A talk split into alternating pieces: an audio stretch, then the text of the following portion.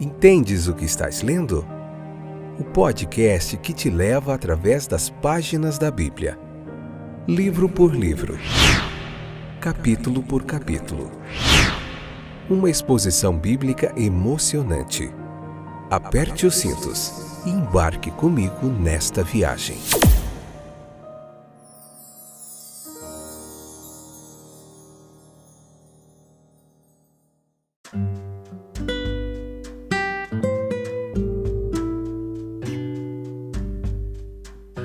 Olá, povo de Deus! Eu sou o Fábio, estou de volta. Esse é mais um fantástico episódio do podcast Entendes o que estás lendo. Tenho dedicado há muitos anos aí a tentar transmitir um pouquinho do conhecimento bíblico, daquilo que eu tenho aprendido de forma gratuita para você que tem esse interesse de aprender mais da palavra de Deus, é, toda a sua teologia, sua história. Fazemos aqui uma hermenêutica, uma exegese clara, objetiva, levando em consideração todo contexto histórico, cultural do povo de Israel e fazemos uma pregação expositiva aqui para você entender mais do texto bíblico. Há mais de, de anos, né? Faz mais de um ano que nós temos se dedicado a esse trabalho. Já fizemos o livro de Gênesis, todos 50 capítulos, o livro de Êxodo, o livro de João, Evangelho segundo São João. Você encontra isso aí em vários streamers aí, tá bom? Pode desfrutar gratuitamente de todo esse trabalho que eu tenho feito para você com todo carinho, tá bom? Obrigado pela sua audiência, sua paciência, sempre bom tê-los de volta. Temos uma comunidade que cresce diariamente de irmãos na Europa, na África, no, no continente aqui da América do Sul mesmo, em quase todos os estados brasileiros, lá na América do Norte, vários estados americanos, é, e tem sido muito gratificante esse trabalho. Espero poder continuar, que Deus me dê força e graça para a gente continuar trabalhando com dedicação para deixar esse conhecimento para vocês. Hoje nós vamos falar da última Páscoa do nosso Senhor, né? E vai ser muito legal. Tem muito ensino interessante aqui que você não pode perder. Vamos falar de uma ferida mais profunda ali que tocou Jesus. Vamos falar da paixão de Cristo, começar a falar dela. Vamos falar um pouquinho da ceia do Senhor, ali que ele celebrou com seus chegados discípulos, né? Então, nós vemos que essa última Páscoa aqui do nosso Senhor, o, o Sinédrio, nessa ocasião aqui, capítulo 22, versículo 1 23, ele estava numa sessão, reunido e ansioso para prender Jesus e removê-lo. Sinédrio era aquela, aquele poder religioso ali, que decidia muitas coisas ali em Jerusalém. Então veja que é, eles temiam que a população apegada a Jesus se declarasse a ele e não aos líderes antigos e rejeitasse aqueles líderes ali. Era um medo vão. As pessoas elas eram inconstantes e tão prontas para clamar pela crucificação da mesma forma quando gritaram Hosana quando ele entrou pela cidade. No entanto, o medo de perder popularidade ela levou os líderes judeus ao desespero. Eles foram derrotados em vários debates pelo mestre que esteve entre eles e eles só podem esperar pela traição para assegurar o seu propósito. Era isso que eles desejavam. Então eles encontram seu instrumento pronto em Judas. Então aqui nós devemos considerar muitas coisas sobre esse personagem bíblico, esse aqui que fazia parte dos doze apóstolos. Ele evidentemente havia se unido à causa de Jesus na esperança de um lugar no reino mundial. Mas as profecias do nosso Senhor sobre o seu rápido sofrimento e morte arruinaram todas essas esperanças. Judas ele acredita que ele pode fazer melhor, traindo Jesus com seus inimigos para tornar a transição mais fácil para si mesmo. Ele consente em fazer o trabalho vergonhoso pela quantia de 30 moedas de prata, era o preço médio da vida de um escravo. Observe a inspiração satânica pela qual Judas agiu. É evidente que a Escritura representa a esfera do mal sob o domínio de uma grande personalidade inegável, chamada de Satanás. ele pode entrar nos homens e tomar posse deles, mas não devemos supor que ele tenha o mesmo acesso íntimo ao espírito humano que Deus, o Espírito Santo, desfruta. Nós temos razões para acreditar que Satanás ele se move entre os homens, apresentando-se em toda a sua atratividade, os motivos mundanos, como notamos. Além disso, o impulso satânico não é de modo algum para isentar o sujeito de sua responsabilidade. Ninguém será capaz de alegar inocência com base em uma tentação satânica. Agora veja, Judas procura trair Jesus na ausência da multidão. Há uma mesquinhez e uma covardia na maior parte da maldade diabólica que acontece no mundo. Uma covardia, aliás, que geralmente é superada por justa e terrível retribuição. Olha os versículos 7 ao 13. Enquanto isso, Jesus instrui os dois discípulos, Pedro e João, a preparar a Páscoa, ele cronometra a celebração de modo a terminá-la na noite de quinta-feira da semana da Páscoa. E sem pressa, para garantir a preparação adicional que seu espírito exigia, e aqui nós temos vários fatos diante de nós. Que deveria haver uma acomodação, a consideração de um estranho, que o seu conhecimento sobrenatural ele guiou os discípulos em uma busca de um quarto de hóspedes. E ali então, no quarto de hóspedes de um estranho, sem levar o cordeiro ao templo, era uma referência e uma recorrência a um ritual primitivo. Os versículos 14 ao 18, a festa da Páscoa. Com os doze, portanto, ele vem na hora marcada, ele se, se senta para a festa significativa ele lhes diz com que desejo havia contemplado essa última Páscoa. Antes de sofrer, ele não comerá novamente até que seja cumprido no reino de Deus. A ordem da celebração era primeiro a passagem da taça de vinho, em seguida as ervas amargas mergulhadas, como seria uma salada ali num molho vermelho feito de amêndoas, nozes, figos e outras frutas, e em seguida outra taça de vinho, após a qual o pai de família explicou a natureza do rito, ele explicava ali. Depois veio o pedaço de pão ázimo, sem fermento, o pedaço de cordeiro assado, tornado saboroso pelo referido molho, e o último ato, a passagem de uma terceira taça de vinho. Deve ter sido um tipo tocante e terno aos olhos daquele que estava prestes a ser oferecido. Nós deveríamos ter ouvido suas explicações naquela ocasião com interesse peculiar. As suas referências devem ter sido um tanto veladas na presença do traidor, mas suficientemente explícitas para partir corações comuns.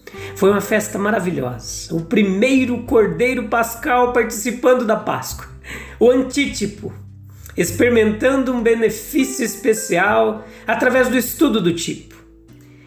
Além disso, que solenidade é lançada sobre toda a cena por meio de sua indicação de que tudo está para ser cumprido em breve. Os versículos 21 ao 23, a intimação da traição.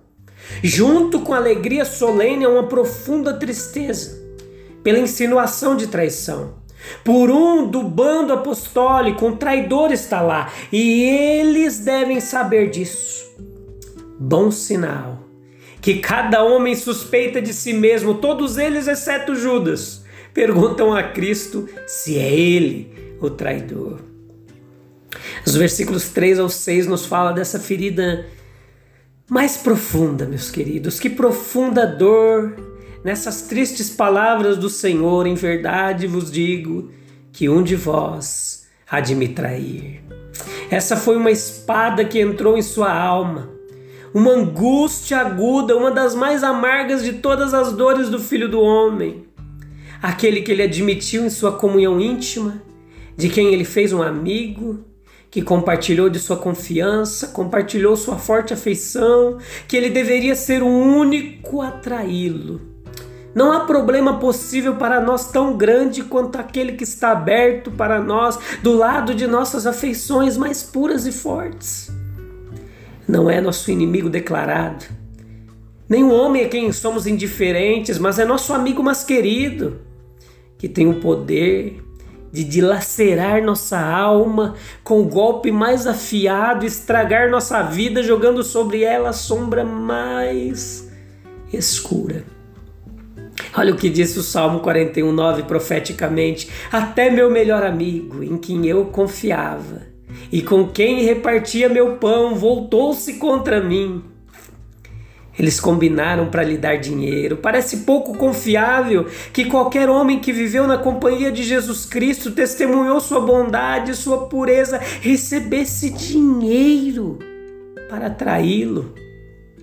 Outros motivos seria de ressentimento, de ambição, são muito menos chocantes e revoltantes do que esse mercenário trair seu mestre, seu amigo por 30 moedas de prata.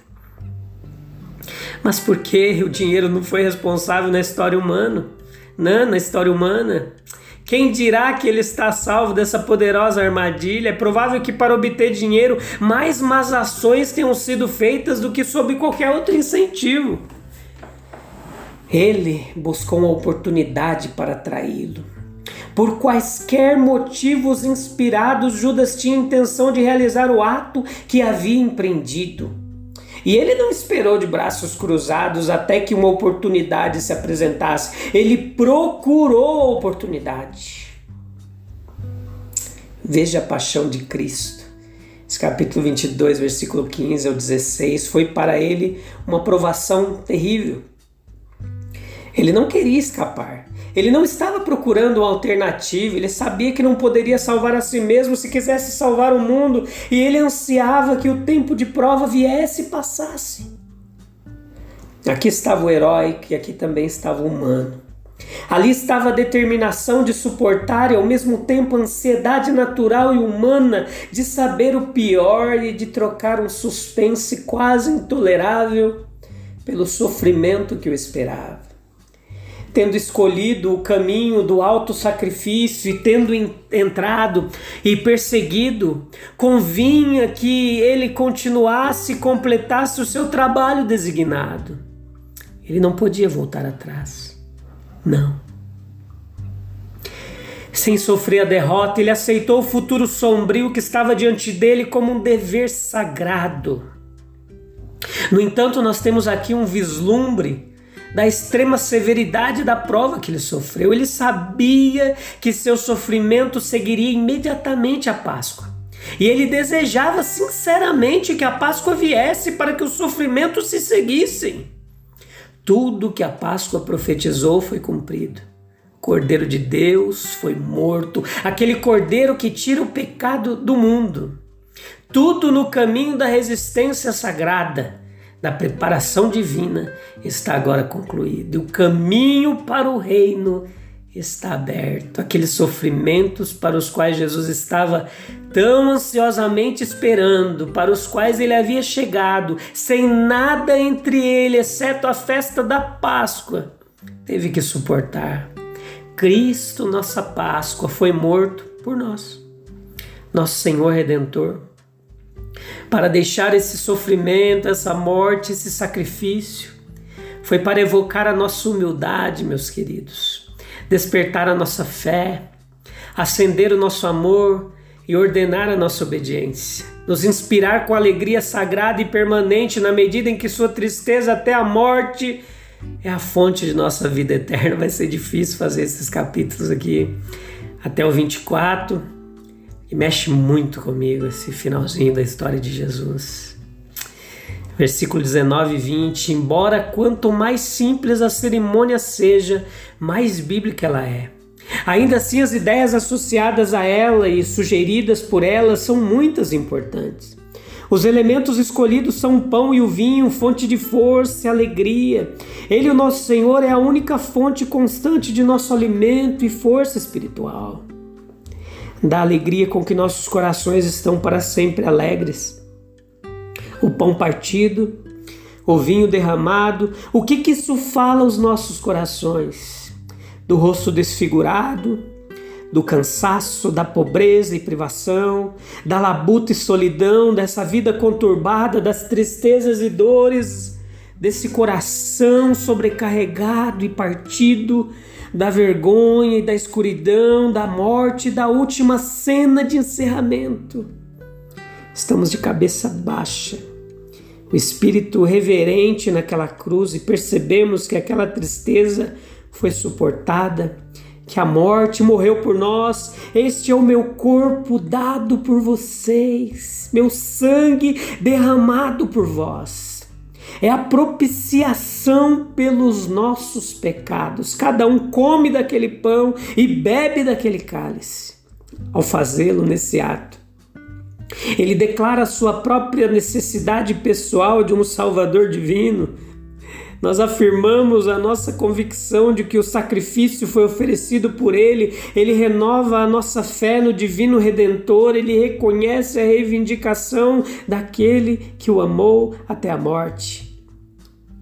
Rededica-se a Jesus Cristo ao seu serviço, se regozija em espírito em seu Pai reconciliado, em seu divino Senhor e amigo reunidos em torno de uma mesa, na presença sentida de nosso Senhor comum, todos convidados a beber do mesmo cálice. Somos atraídos uns aos outros pelos laços do amor cristão, pelo menos deveria ser assim. Nós perceber a nossa unidade nele como um forte vínculo que triunfa sobre todas as influências separadoras do mundo.